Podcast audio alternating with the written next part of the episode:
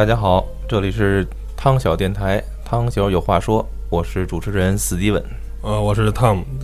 嗯，我们今天打算怎么说呢？做一期马后炮节目吧。嗯，算是马后炮吧，已经十多天了，过了十多天了。但是呢，那个这件事情，我觉得一度啊，在咱们这个网络里边，还有咱们的一些朋友圈里边，可能被大家广泛的讨论和这个转发的一些信息。在这里边呢，那个怎么说？先跟大家表表表一下态啊。我们这个节目呢，可能还是比较中性一点，所以说我们想从这个事件的本身。然后呢，想联系一下咱们生活中的一些相关的一些事物。那么是什么事儿呢？就是咱们八月十二号天津的，是吧？那个在塘沽这个港口的这个危险品仓库的一个爆炸的一个事件。嗯嗯，我们作为普通的公民，是吧？我们是首先有知情权，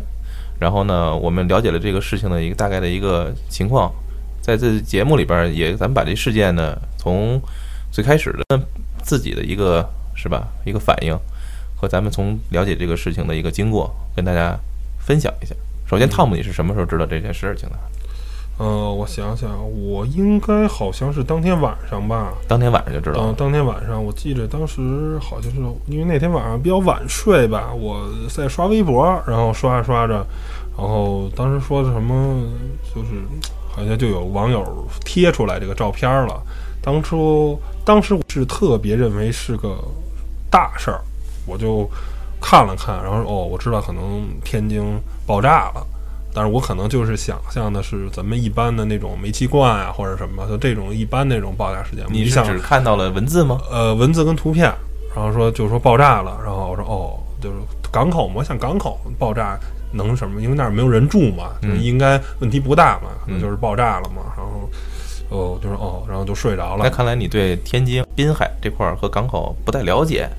呃，不是，我去过很多次，就因为就是因为我知道它是在港口嘛，它不是人口稠密区嘛。你看这个这这个问题就在这儿，就是最开始的时候，大家都觉得相对来说。在港口爆炸会，你没看你你没看到那视频和那个就是我看到 G F 图是吧？后后来我看到那个网友传的那个视频，就是在也是当天晚上吗？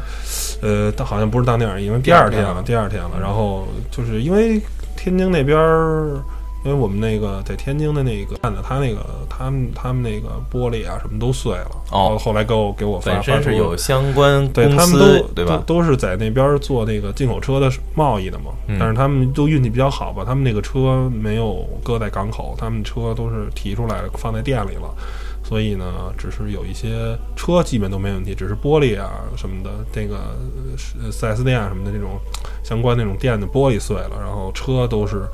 嗯，几个合作伙伴都是还还还还运气比较好吧，不像什么大众啊或者雷诺啊或者什么那些在那个港口的车不，大面积都被烧了嘛，然后损损失了上千辆车。嗯嗯，我我的情况就是跟你比较起来，就是可能比较滞后了，因为第二天我们要参加一个会议，所以说头一天晚上呢是是就是睡得比较早，然后第二天到了会议的现场之后呢，我就发现大家的交交接耳，因为我们的我们的公司呢也是跟汽车行业有关系。然后呢，就是也有客户呢，就是是这几个那个进口车的品牌。然后呢，就有很多同事就开始议论。这时候我就开始发刷微博，刷微博就发现有这个啊，这个一现场图，嗯，就是首先 GIF 图就好像是非常的非常吓人的一个爆炸场面。刚开始可能是一个特别的小小的火苗，后来爆炸的那个它的威力非常大，嗯，呃，对。然后呢，就是就一那一那一上午呢，我基本就没在。关注这个网络了，因为把这注意力都开会了。中午的时候呢，就啊纷纷的大家又开始讨论起来了。那时候觉得可能事件，其实那时候其实这个在网上已经传的很长时间了。呃，首先这件事是八月十二号的凌晨，应该是晚上晚上十点一点半，十一点半。然后呢，首先是呃，后据后来说，应该是当时有人呃报案，说是危险品仓库。起火了，起火，然后呢，然后呢，就是等于说这个港口的这港务的这个消防，呃，也是消防的专业人员赶到现场，然后进行了勘察，然后呢，可能是在实准备实施和那个就救援的过程中，然后呢发生了爆炸，剧烈的爆炸。嗯，然后根据咱们看到的那个视频显示，好像第一次爆炸两次，第一次爆炸想想想象中应该是应该范围可能也就在呃五百五百米左右，但是第二次爆炸好像它的范围比咱们可能从各个角度看到的那个视频是。从窗户上，然后呢，就拍摄者基本上都拿不住手机了。我看着那个是直接就窗户就应该看着距离在五五公里左右。刚开始那个非常小的那种火苗，第二次爆炸其实，嗯，大家可能都看过那种战争电影啊，就是有点像，实话实说，真的有点像原子弹蘑菇云了，已经是非常夸张，非常非常可怕那种。蘑菇云其实就是爆炸的一个怎么说，在总感受。然后呢，我不知道你看没看到一个。视频是在一个小区里边，我觉得那个是让我觉得特别，嗯，我说如果从电影化角度来说啊，那个确实是非常震撼。震撼在于，嗯，咱们可以想象和看到的所有跟核武器相关的那种反应啊，就是首先一模一样，你看到的树从从从一个方向就对着你开，都都歪过来了，然后就跟一阵特别强的风，然后把冲击波，然后呢，就是你身边的所有的窗户啊，一些那个零碎的东西都往地上掉。我看到那个视频是一个行车记录仪拍摄的。刚开始他看到可能第一声爆炸的时候，他往后退。第一声爆炸之后，可能也就将近不到十秒钟的左右，然后第二声爆炸来了。第一声爆炸没有引起那个好像有冲击波，但是第二声爆炸，我就看他的那个小区那个放那杆儿就已经歪了。所以那个视频看完之后，就看了一个好像是一个一帮老外在自己家里边拍的视频，相对来说清晰程度是真的很高，确实。很触目惊心吧，触目惊心，非常可怕。然后在大家可能沉淀了一天左右，开始就是开始网络上就那种疯传的疯传的各种消息就出来了。有有，首先这个公司的名字叫什么？嗯，什么瑞海的一个公司。然后呢，他搁的那个什么危险品仓库里边的储存的东西都是什么？对，什么七百吨的叫氢化钠。然后咱们这些可能是吧，也是也非理科的，也也没闹明白这对，但是这什么东西？但是说实话，呃，氢化钠就是你听这几个字儿，好像感觉是跟毒品有关系，就是跟就有跟剧毒有关系，因为好像是听说是什么希特勒当年是吧，自杀的时候就吃了几毫克的 氢氢化钠就嗝屁了，嗯，是吧？嗯，然后呢，具体咱们的化学反应咱们也不太了解。然后后来又说什么那个呃呃，当时救援的第一波的叫什么消防消防人员，好像就是基本上就没有回来，嗯，是吧？然后这时候就网上网，这时候网上就开始有那种叫什么最美最最最有什么的逆行，嗯啊，最值得尊敬，呃，就是事实发就是事态发展到这地步，其实网络上开始就是有点就蜡烛就开始点起来了。然后我觉得从这件事情，我觉得本身。这事件还没有搞清楚之前，好多人就开始就是啊，谣言四起。谣呃谣言咱们先不提了，就就这种这种啊，这种好像呃又开始秀这种自己的那叫什么大爱啊，秀这种就开始来了。说实话，这几年经常是这样的情况，就有点皮了。我不知道你怎么想，就到了这个事态发生这里，还有一些什么帖子关于什么叫 burn down 吧，叫原原则，就是如果发现有什么问题，可以让他先着烧烧好了，烧完了之后再。消防员再上去，然后这样是无谓的。嗯嗯，跟那天跟我爸聊了，然后呢，他因为还对这些东西吧稍微了解一些，他是电工嘛，然后呢，就是说，嗯，对于这种危险品库啊，如果咱们是一个正常的火火场，是一个假如一个服装服装厂啊，或者是一个什么什么东西，可以去。呃，说第一时间，甭管是干粉啊，或者用水去那，但是化学品其实真的是应该说像那种去去，就是不应该官兵啊，不应该第一时间时间过去，因为你这个化学品后来证明，有些化学品就是遇水反而会引起更强烈的这种化学反应。那如果你这时候去往上面浇水，实际上是相当于火上浇油，嗯嗯，是是更危险的。所以我觉得，就是说像化学品库啊这种东西。如果发生了这种问题的话，应该第一时间去请专家，然后把瑞海公司的仓库管理员或者是相关的这个一定要叫来，里面都存放了什么化学品，这我一定要知道。不然的话，我没法用一个正确的方法，反而会引起后来也是证明了消防员进去了浇水，然后引起了再次引起爆炸，然后这些消防员不知道最近付出了生命，不知道最新的结果有没有证明这一点。这个咱们还是保留意见吧，我还是保留意见，因为到目前为止，呃，最开始，呃，是如何救援的，咱们还不好说，因为从呃有两个渠道吧，至少是新，咱们都是统一用中央电视台呃新闻和那个是吧综合频道给咱们播出来的这些那个消息为准，是吧？呃，首先他们。就是采访当时的那个等于幸存下来的消防人员是是这么说的，呃，我们赶到现场的时候，按流程进行勘察，然后呢，就是在勘察过程中，我们的队长发现事态有些难以控制，然后呢，紧急让大家撤退。就在这短短的几秒钟之后，发生了第一次爆炸，当时被热浪冲昏了，然后呢，放就肯定是。可能是就是晕厥过去，但是第二次爆炸呢，就完全不省人事了。事实呢，就是从当事人的角度，他们是这么描述的，所以说咱们也不好臆测当时他们是以什么方法去去去去进行最开始不就救护的。但是我觉得，我们从一个就比较正常的角度来讲，应该我相信他们作为一个专业的人员啊。但是有当时这时候就开始，咱们主题可能要来了，就是这时候网络就说他们进去的第一波人其实是。啊，是非专业的，而是港务的一些那个呃消防人员，但其实经过后来的一些啊探究啊，呃，这些人也是经过训练，也是有最起码有对这个港务他们的这些这个停泊的这些呃船只也好，货物也好，有时候有相应的一个就是流程的。我相信这种关系到啊人命啊，关系到这种怎么说呢？这。生产安全吧，我相信还是有一定的。他们作为救援人员，他们还是有一定的训练的。嗯，所以说我相信他们还是经过一些啊考考察，可能只是因为这就说回来，就是当时的危险品的种类过多，然后呢，就是造成的这种复情况比较复杂，最后有这样的一个结果。呃，说到这儿呢，我觉得就不得不说，嗯，首先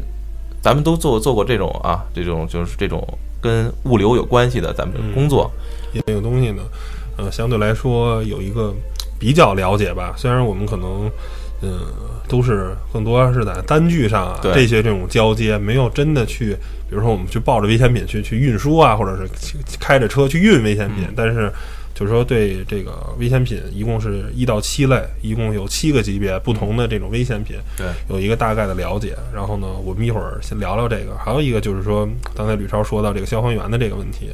啊，我也想在欧洲啊，并不是说一定要借鉴人家，反正，但是我觉得咱们有参考意义。就是在美国啊，或者欧洲，很多是这个消防员这个职业，因为它是个高危职业，它是一个职业化的，对，它是一个工作。然后呢，我可能从二十岁一直干，开始一直干到四十岁。比如像一个九幺幺的那个叫什么铁胆雄心，还是叫什么东西的，那么一个电影讲的也是一个四十多岁的吧，好像是梅尔吉普森演的吧，还是？还是谁演的？演演一个一个大叔级的消防员，然后在九幺幺里有了非常那个英勇，能侧面反映。说那是是那个还是叫叫什么？呃，你是凯奇演的吗？那个是九幺幺的吗？我记得是九幺幺，他讲他是一消防员，然后去救人呢。具体的故事情节因为时间太长了，大概是那么一个故事吧。其实，呃，反正提这个电影呢，就是侧面反映出来，在美国呢，消防员是一个职业化的，然后呢是一个。时间工作时间很长，而且其实像救救火这种东西，很多时候是经验之谈。你比如说，如果他这个消防员年或者十五年，他可能就是一说，第一到第一时间到现场，这是什么仓库？这是仓库爆炸了，不是仓库起火了？什么仓库？危品仓库。人可能第一时间说，我们先撤，先保证一个安全的距离。我们没有必要，因为危险品仓库它里面非常复杂，我们不是简简单单的。过去了，去拿水浇就能把这事儿搞定了，因为它里面搞清楚里边的一些那个东西存放的东西，怎么去量是多少，然后它是在什么位置。首先，这个需要呃相应这库房或所在地管理人员管理人员有清晰的这种，你得把库仓库的这个存放的这个文件给我，我我得我得确认，因为不同的危险品它是它它有不同的救法。其实我还是觉得，就是你说的这点，我觉得应该。我只能说是应该呀，这只能我我我还是把咱们所有事情按照它的正常的逻辑来讲。我觉得咱们国家的这种呃梯队建设也好，或者对于这个消防人员的培训也好，我相信跟欧美相对来说没有太多差别。就跟咱们现在用的手机也是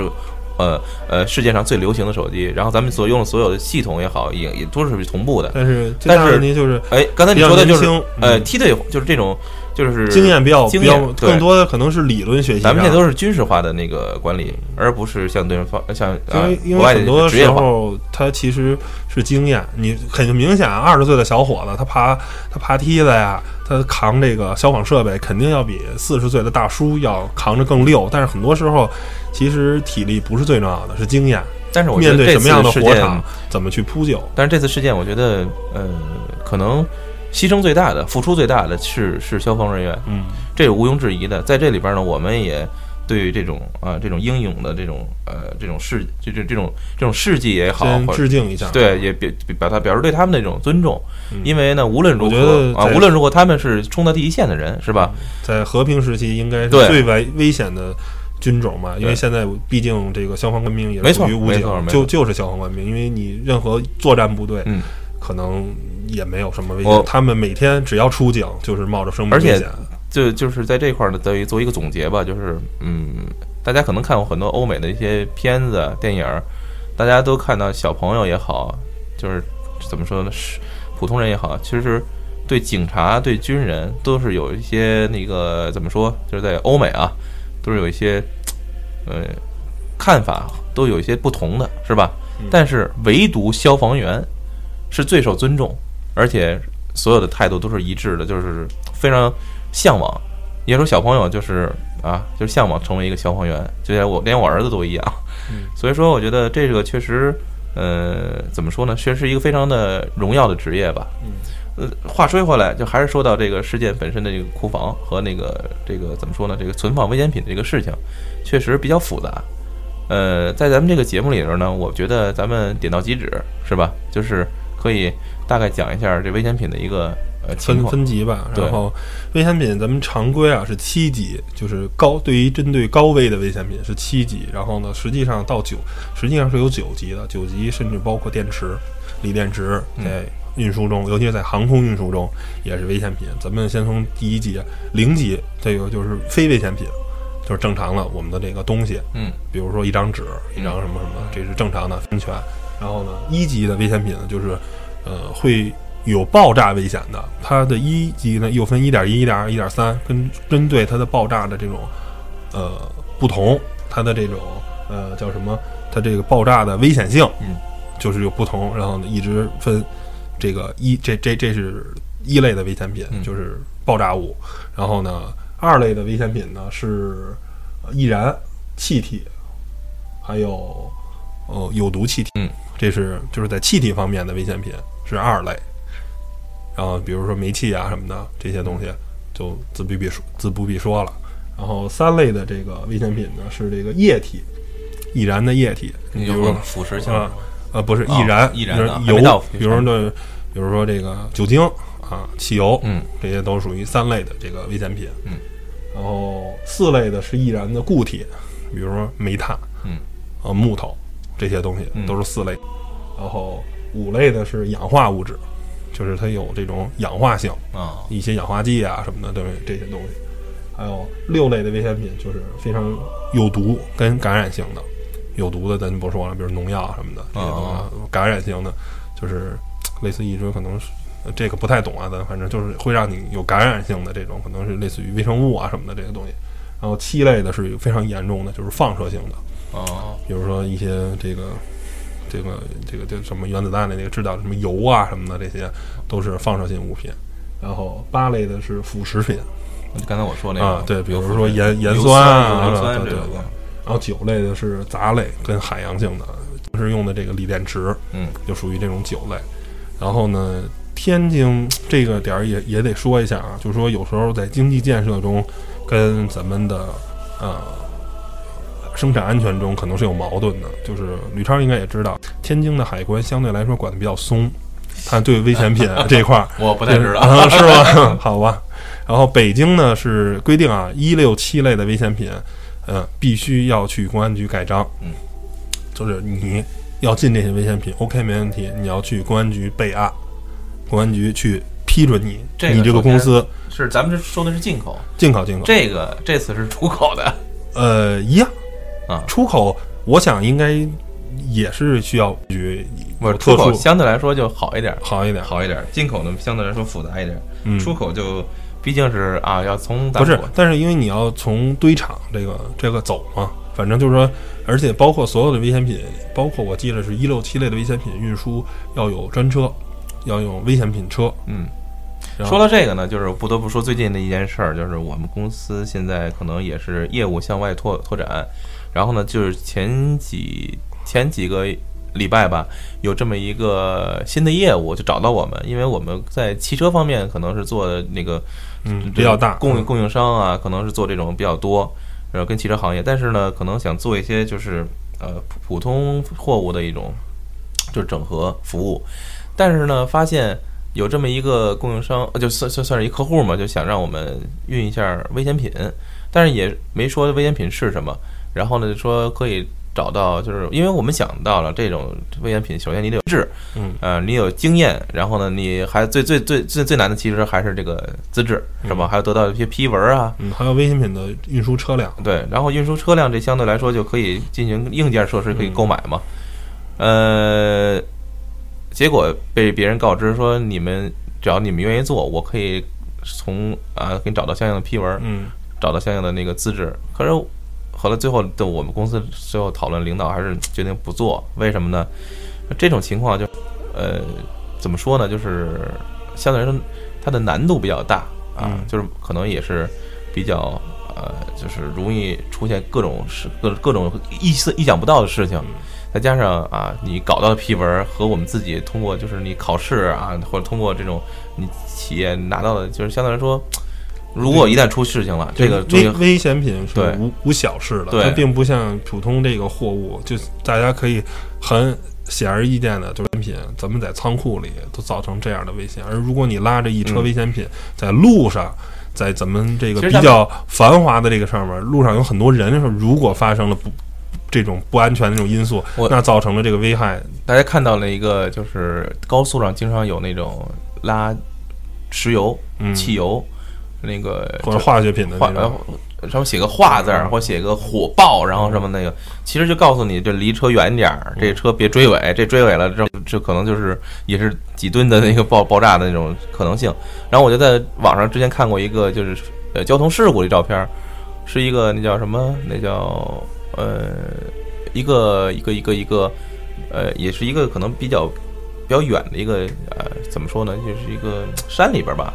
然后。一帮呃游客坐着这种长途大巴，看着远处可能那是一个桥上一弯儿，然后呢那边可能发生事故了，发生事故了，那是可能是易燃易爆的，咱们不知道是什么呀，但是离着很远很远的，然后就看所有人在那下车啊，拿手机拍，那时候就有可能有人在拍摄吧。那我记得好像后来是爆炸了，后来爆炸了，就是就是突然一下就爆炸了，首先一阵火光，然后呢。就看也是那种冲击波似的，就是但是没有那么那天咱们看到那么大。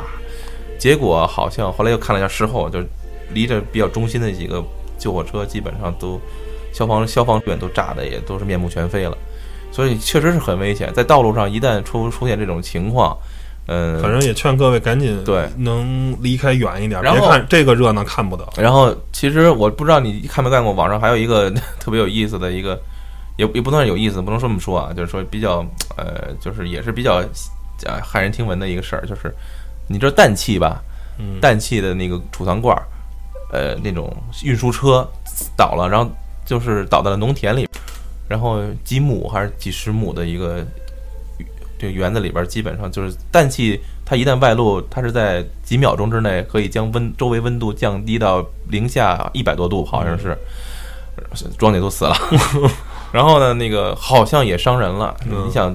你可以想象，它就是电影里边那种激动的后后天的那种感觉，人就被激动住了。但是我当时有没有相应的这种人员的伤亡，咱们不好说啊。但是你可想而知，所有关的这种运输也好，物流也好，甚至于生产生产，其实都是很很有危险的。而且咱们想象得到，最近几年在一些大的城市周围，可能呃。有这种什么是是石油化工啊，或者这种化工项目也也 PE 厂什么的。对我这个咱们就不好说了，但是也被很多的专家呀说指出，这可能会影响周围的一些生态。嗯，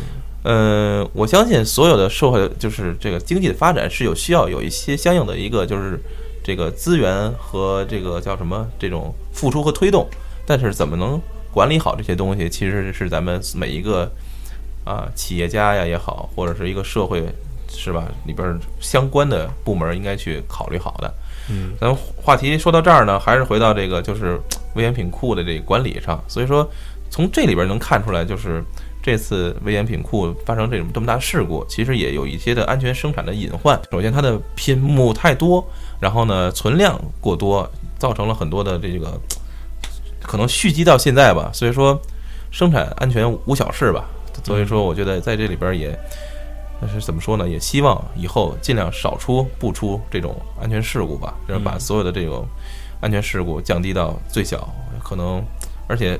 怎么说呢？咱们看到这个视频特别触目惊心，也是因为离居住区太近了，嗯，造成了很多现在老百姓就是都无法回自己家住。嗯，确实也是挺为他们也揪着心吧，是吧？这确实是。那之前也有很多的时候。就是原来还没在汽车媒体干的时候，还在物流行干的时候，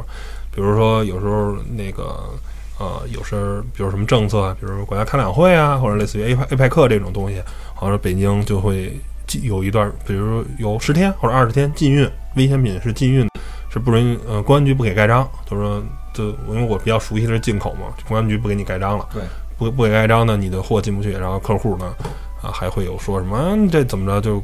就是开两会，我们就不能那什么。就是其实都不是说开两会的问题。那现在你想想，如果出了像天津这个事情发生了以后，我觉得就是说在普货上，我们的海关啊，我们的公安局啊，我们的各个国家机关，应该是是吧，尽量的简化通关流程，让这个货物更快的流转起来，焕发这种活力，是不是？减少他们这个资金压力啊，减少他们的货物流转上。但是对于危险品，我觉得就能有多严就有多严。这种东西，对，真的，呃。就是，尤其是像一六七类的、爆炸类的、放射性类的，还有这个可燃的这种这种东西，这个东西太危险了。它真的不是说一般的这种这这这种东西。而且我觉得，呃，具体的仓库里面怎么管理我不知道。我觉得像一六七类的，甚至应该再单独存放。对，就是说，比如说吧，呃，酒类的锂电池，锂电池很安全，但是锂电池可能在高温时候也会。燃烧也会那个，总之就是还是应该就是更专业一点。就是咱们现在可能感觉起来就是呃呃，就是做下好多事情还是相对来说，就是有时候我们可能会就是我自己在之前接触也会觉得，哎呀，这这东西能有那么危险吗？能有什么？但是当看到今天这事，那不是说你说危险不危险，它就不危险了。它等你真的出事儿了，你说真的前两天太可怕了。前两天我不知道是网上的一个什么消息，可能。呃，当然，这个事情无论是真还是假，我马上要说的就是这是一个常识，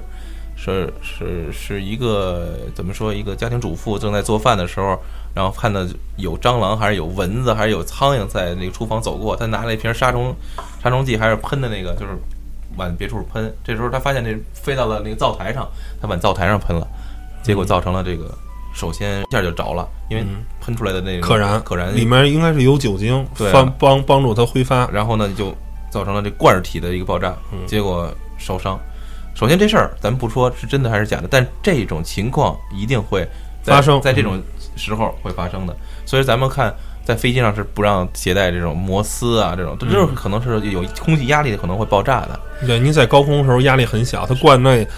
压力过大，可能就会甚至于我可以这么说，上次是我亲身经历啊，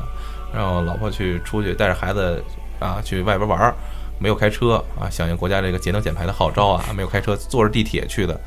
因为出去玩夏天得得带点花露水啊，嗯，检测出来说不让带，我我呃后来说检这这这这么点儿，这是吧也也有危害的，所以说大家可能。呃，我觉得还是包包括上回我从青海回来的时候背了一罐氧气嘛，当时买了两罐氧气，我们用了一罐，有一罐空着，我说不行吧，咱没事儿是吧？哪天天儿不好，咱也吸两罐。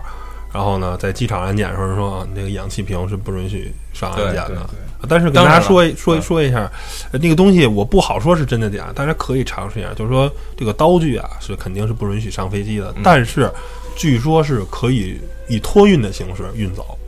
你比如我们可能出去去野外吧，比如说去西藏啊、青海这个地方，有个小刀啊，得有时候切个东西什么的比较方便。但是你在随身行李是百分之百是不不可能的。嗯。但是呢，据说啊，是我没试过，因为我那个瑞士军刀也挺贵买的，没敢试。然后万一被机场被扣着呢？说据说是可以在托运行李里，就是你因为你那样你带不进机舱嘛，说是可以带上飞机的，但是你以随身的是绝对是不可能的。是脱，因为你人货要分离嘛。对，人货分离，货分离了以后，那个刀其实就没有危险。这个我这个，但是我可以跟大家说，你要带打火机不行啊，打火机那是百分。有一次去上海出差，然后呢带着打火机，我我给你支一招吧，那个酒店提供火柴，你可以用火柴。呃是，呃这咱们这里就不讨论了，咱们尽量就是能能不带，咱们都不带，为了自己和别人的安全。嗯，呃，在这里边呢，就刚才咱们提到一点，就是说。呃，就是安全意识啊，就是首先安全意识是无是从专业角度应该是有安全意识，从咱们公民自己的角度，从小我觉得应该培养这样的安全意识。嗯，呃，应该在点点滴滴中就是渗透。那我觉得你媳妇特别好，就是你们胡同那车那个着火。哎，对我刚才想说这个，就是这是咱们作为成年人应该怎怎么去处理这个事情，一会儿我会提到。然后呢，我就发现从这次事故，我觉得很多就是人讨论这个，我比较喜欢，就是说。呃，在西方啊，就是也是欧美比较发达的国家，对于呃青少年，乃至是就是从小幼儿园开始，就是培养他们安全意识。安全意识，首先是从认识什么叫呃危险危险品，当然可能是说的没有那么细。首先你怎么去拨打呃求救电话，然后呢，社会的一些权利，就怎么说呢？一些功能性的机构，比如说像呃警察局啊，呃那个消防消防队啊，然后。怎么，然后怎么去表述啊？从现，但是咱们国家已经开始渐渐的在幼儿园呀、小学也开始灌输幺幺零啊、幺二零啊、九九九啊。对，然后呢，我觉得更应该就是让他们去，就是就是了解这种生存和这种啊公共社会功能的使用这个东西，而不是每天呃给他们灌输就是怎么就是现在老老野外生存啊，动不动就是。呃，就是怎么野外生活？我觉得首先你在大城市里生活的时间可能相对来说多，你多了解一些这种常识，我觉得对学点周边对对对。然后呢，就是有一个可能跟这个例子相对来说没什么太多关系，但是我觉得是一个比较经典的例子，就是在咱们二零零四年吧发生的那个。印尼的那海什么海海啸吧，嗯嗯就有一个英国的一个一个小孩在海边玩，然后呢，突然就说妈妈海啸要来了。他说为什么呀？你看这这潮水一下就退了，退得特别快。小孩就是通过自己在学校里边的一些小的常识，然后呢救了他们家的一家人，然后呢就是招呼大家一块玩。没想到就在短短的几分钟之后，马上这海啸就是扑卷而来。所以说从这里边就能想到，如果当时可能。呃，各种事故就就说到我我我老婆的这个，就是当时那个反应。其实后来我据我老婆后跟我说，当时竟然围观的群众没有几个打电话的，就没有意识到要打电话。呃，因为只有一个人打电话，就是我老婆。嗯，当时就是他们胡同里边发生了一个就是汽车自燃还是爆燃的一个事故啊，因为就在家门口，特别声儿特别大。然后呢，他当时第一反应说赶紧拨打幺幺九。然后描述了一下那个，首先描述你的什么着火了，然后在什么地方，然后呢，因为他们就就住在小区这个胡同里边，描述了该走哪个口，结果也是没进来。想你可以想象一个消防车，但是现在消防车已经有那种微微型的，我不知道你见过没见过，就是能钻胡同那种，特别小，呃，有点像就是咱们的那小 QQ 或者是啊那那种加加一个加长一个后边一水箱。但是呢，他最后还是接了好几十好得有一百米的啊两百米的管子，从那胡同的口，然后一直穿过去。呃，因为为什么我们还是说就是唯一的一个打电话的呢？旁边肯都说，哎，这事儿是不是应该打消防电话？其实，在这他们说话的时候，消防员已经来了。然后我媳妇接了电话说，我就报案的，什么怎么怎么。最后走之前，还消防人员还是例行公事的，就是当然也是需要跟报案的人。介绍一下当时情况，到底是因为什么？呃，车车主是谁？看到了没有？在什么地点起火？因为他判断你是车头起火，车尾起火。车尾可能是因为你水火水货货或者或着响，或那个着了，或者是你的那个油箱着了，车的机器盖子里边的发动机着了。他要根据你的判断，最后呢，可能也走了个流程，就是就就这么个经过吧。然后我觉得，呃，可能也是我多年培养的结果。好吧。不是这个，我觉得其实作为公民来讲，第一反应就真应该应该去就去想到这些功能性机构。你想当时，据后来当时的很多邻居说，当时电视看不了了，隔好有线基本就被，因为它那个旁边线很密嘛，嗯火苗很冲高，就了了着了，全给了就基基本上。就就全断了，然后呢，电视可能都看不了了。嗯，然后，然后反正我觉得，通过这些小事儿吧，我觉得就每公民都应该有这样的一个呃灾难呀，或者一个意识。其实可能你不知道，就当时这有有很多帖子就说你不知道下一秒会发生什么。我觉得这种，我就通过这个，首先，我觉得嗯就是像，尤其像汽车呀这些东西，比如你家里的厨房着火什么的，呃，可能比较，比如油锅烧着了什么的，火去蒙，千万不要搁水，嗯，是吧？或者家里有石有土的话，花盆的土去掩掩掩埋它，千万不要拿水，拿水那个油会溅出来。但是说，当对汽车啊，到对这种燃烧，觉得你靠个人的力量真的是。没有办法，而且可能还会自己造成一些人身上的这种危险。我觉得真的是应该去拨打幺幺九，拨打幺零，现在都是联网的，你打幺零打幺九没有区别，最呃后马上都会过来。因为还是我老婆也跟大家说，幺幺零我打过幺幺零啊，我不打过不止一次，各种情况都发生过。呃，当然都不是我，跟跟都不是我犯事儿啊。首先是幺幺零，它首先人工是可能接接台，它不是，我觉得可能不是专业的那种，呃。公安在编的人员可能是也是那服务台然后他先问你什么情况，然后会把这个线直接转到相应的这个叫啊、叫什么片儿区，嗯然后呢，管片儿，因为我上上次也是在我们小小区里边儿，我车钥匙被被反锁在里边了。我跟你说过这事儿吧？就是我开着车呢，我把车停在楼下，然后我就出来，我就透透气。没想到我一关门，这车就打不着了，不是不是，这车就进不去了。这这个特别奇怪啊！就我竟然被开着着着车的情况下被反锁进去，然后我就拨打电话，我就拨幺幺零要开锁嘛。然后首先他一路是告诉幺幺零你那个是谁的电话，给你是谁的车啊，是谁的那个哪个小区，然后再过来人，然后让派锁派开锁的呃那个片警也会过来给你啊开开门确认你的车主身份，这是这一路。但是中间你看它有一个就是转接的过程，它一定要转接给相应的那叫什么？负责的，负责的别管片儿。幺幺九不是接的电话那个人就是出警的人，嗯，就是他是幺幺九的，可能就是火急嘛，十万火急嘛，他他 这个一个，所以这个还是挺让我感动的，就是就是还是能分清楚主次的吧，我觉得。所以我觉得咱们国家的这个社会功能，相应的来说，我觉得跟现在所有的西方的和欧美的，我觉得只是人，只是人，就是谁去操作这个事情。所以我觉得，希望从还是从基础教育来讲吧，所所有从咱们国民的教育来讲，就是普及这个东西，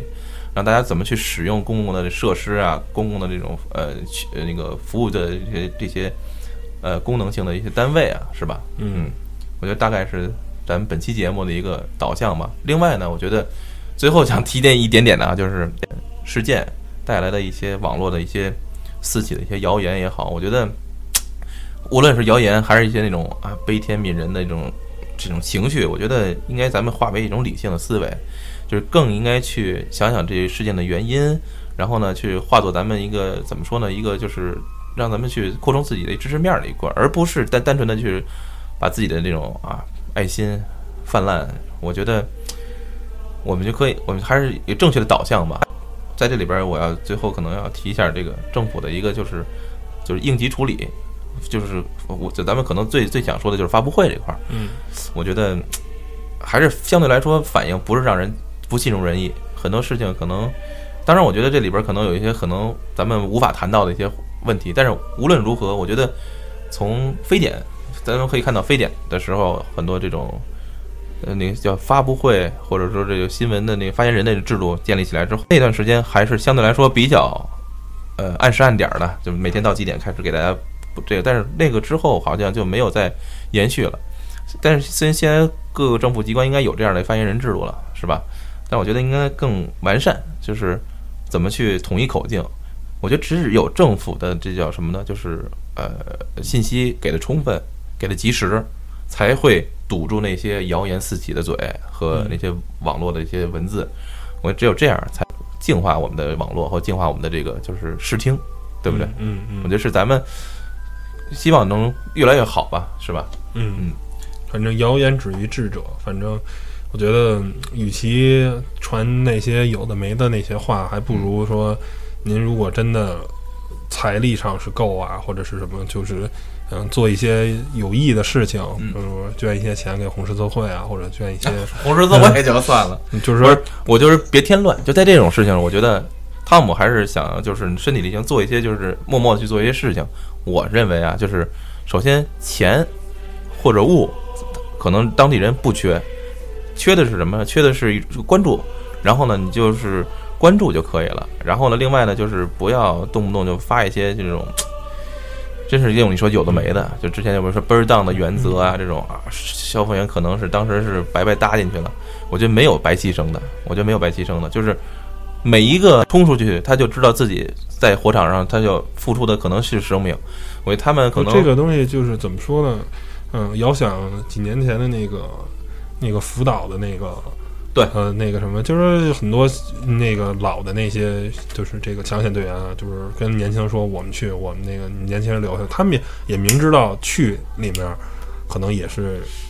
就算能活着出来，可能也就是一两年的生命吧，但是他们还是要去，因为这个没有办法。面，那你不去就是怎么怎么说呢？有些事情总是要有人去做的。对你得去现场先看看，对，才知道对里里头才是什么情况。我哪怕我不去救，但是我也得对离得很近去看看到底里面是什么情况。所以说就是，嗯，归根结底吧，就是所有牺牲都是值得的，所有牺牲都是就是有意义的、有价值的。所以说我们在这里边呢，还是嗯对这些啊消防人员表示我们崇高的这种敬意。嗯，然后呢也。也希望这个事件尽快的，就是抚平大家心理上的创伤。然后呢，本期节目我觉得就到此为止吧。然后呢，嗯，希望一切能够怎么说呢？就是怎么说呢？应该是嗯，有这么一个好的一个怎么说呢？就是一个最后结果，然后让大家就是能够把这件事情平息，是吧？嗯嗯，我觉得也是，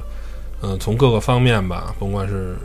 这个危险品的还是仓储啊，还是货主啊，还是从各个方面，我觉得大家都是要有这种忧患意识，有这种危险品。希望每每一次的事件都能够是一个里程碑吧，就是让咱们能够我咱们国家的这种推动，是吧？嗯，行，好，那就这样吧。嗯，谢谢各位收听，拜拜，拜拜。